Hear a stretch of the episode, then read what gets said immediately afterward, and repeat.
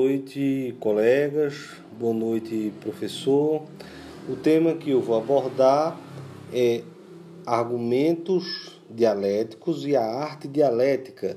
Meu nome é Plínio Nunes. Argumentos dialética arte dialética, trabalhada dentro da contextualização aristotélica, é preciso, antes de tudo, contrastar a questão que envolve os argumentos dialéticos com demonstrações. Se um argumento é um silogismo, é apenas uma questão de se sua conclusão resulta necessariamente de suas premissas, ou se as premissas das demonstrações têm de ser verdadeiras e primárias. As premissas de deduções dialéticas, em contraste, devem ser aceitas. São, no caso, tidos como endóxos, ou seja, argumentos que são respeitáveis, são crenças tidas por comuns. As premissas dialéticas, o significado envolvendo a ideia dos endóxos, traz a seguinte percepção, que são uma compilação de visões defendidas por várias pessoas com ou de alguma forma buscando o um entendimento comum, ou seja, concepções de pessoa razoavelmente reflexivas, ou seja, na busca de, de informações que vêm a partir de alguém que se apresenta como autoridade né, dentro do, do assunto. Dentro da, dessa ideia é importante perceber que a dialética ela é simplesmente um método de argumentação a partir das crenças comuns.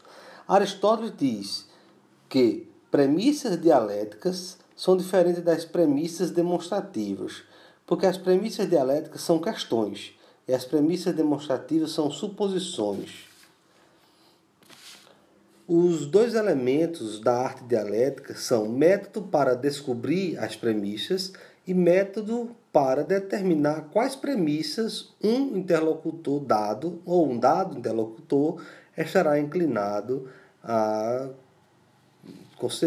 a conhecer ou é, a, a compreender. Né? É preciso então saber com que tipo de pessoa estamos lidando para escolher as premissas adequadas, ou seja, a partir do momento que a gente descobre qual o tipo de pessoa, a partir daquele, da, dessa primeira ideia, nós podemos é, ter condições de perceber quais são as premissas que aquela pessoa ah, é, melhor absorve. Uma segunda observação deve ter que a, a dialética é uma arte que busca o universal da, das premissas. Então, as premissas ela tem que partir de uma ideia universal. Dentro dessa, dessa compreensão, nós vamos trabalhar também a questão do sistema lógico dos tópicos. E o, o, que, o que vem a ser isso? É o método para a classificação de argumentos, assentando-se em termos comuns o koiná, no, no sentido universal grego. Daí nós temos algumas numerações, que são os opostos, subdivididos em contrários, contraditórios, possessão e privação e relativos. Temos também casos e a numeração 3, que seria mais, menos e do mesmo modo. E a partir dessas, dessas enumerações é quando Aristóteles vai classificar as condições para que eu possa dizer que uma sentença seja contrária, uma sentença seja contraditória, que haja uma possessão ou privação, que haja argumentos relativos. Assim que temos algum caso. Se o que é é útil é bom, então o que é feito de modo útil é bem feito. E a pessoa útil é a pessoa boa. Veja só as relações de casos que, que são atraídos por essa percepção.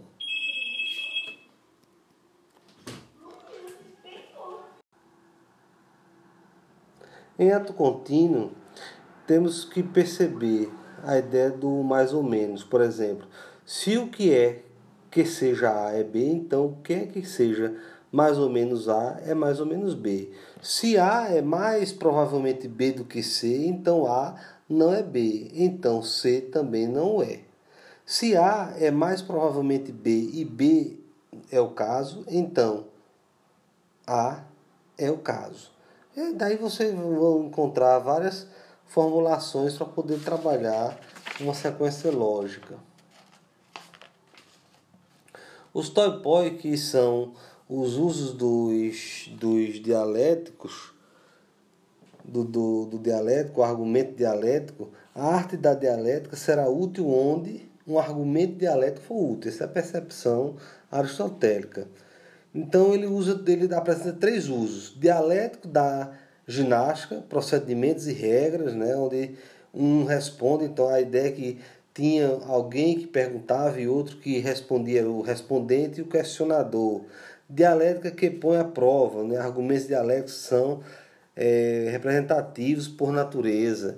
E dialética e filosofia, quando ele vai trazer a filosofia como aspecto mais relevante para a questão da dialética. Então, ele fala da diaporia, enumeração das opiniões correntes sobre o assento, é, sobre o assunto, junto com uma compilação de problemas é, suscitado por essas opiniões. Nesse momento, quando ele trata a dialética dentro da filosofia, ele se aproxima do, do pensamento socrático, né? quando Sócrates, pelo exercício da maêutica, ele por inúmeros questionamentos, ele ia destruindo os argumentos não lógicos dos seus compatriotas.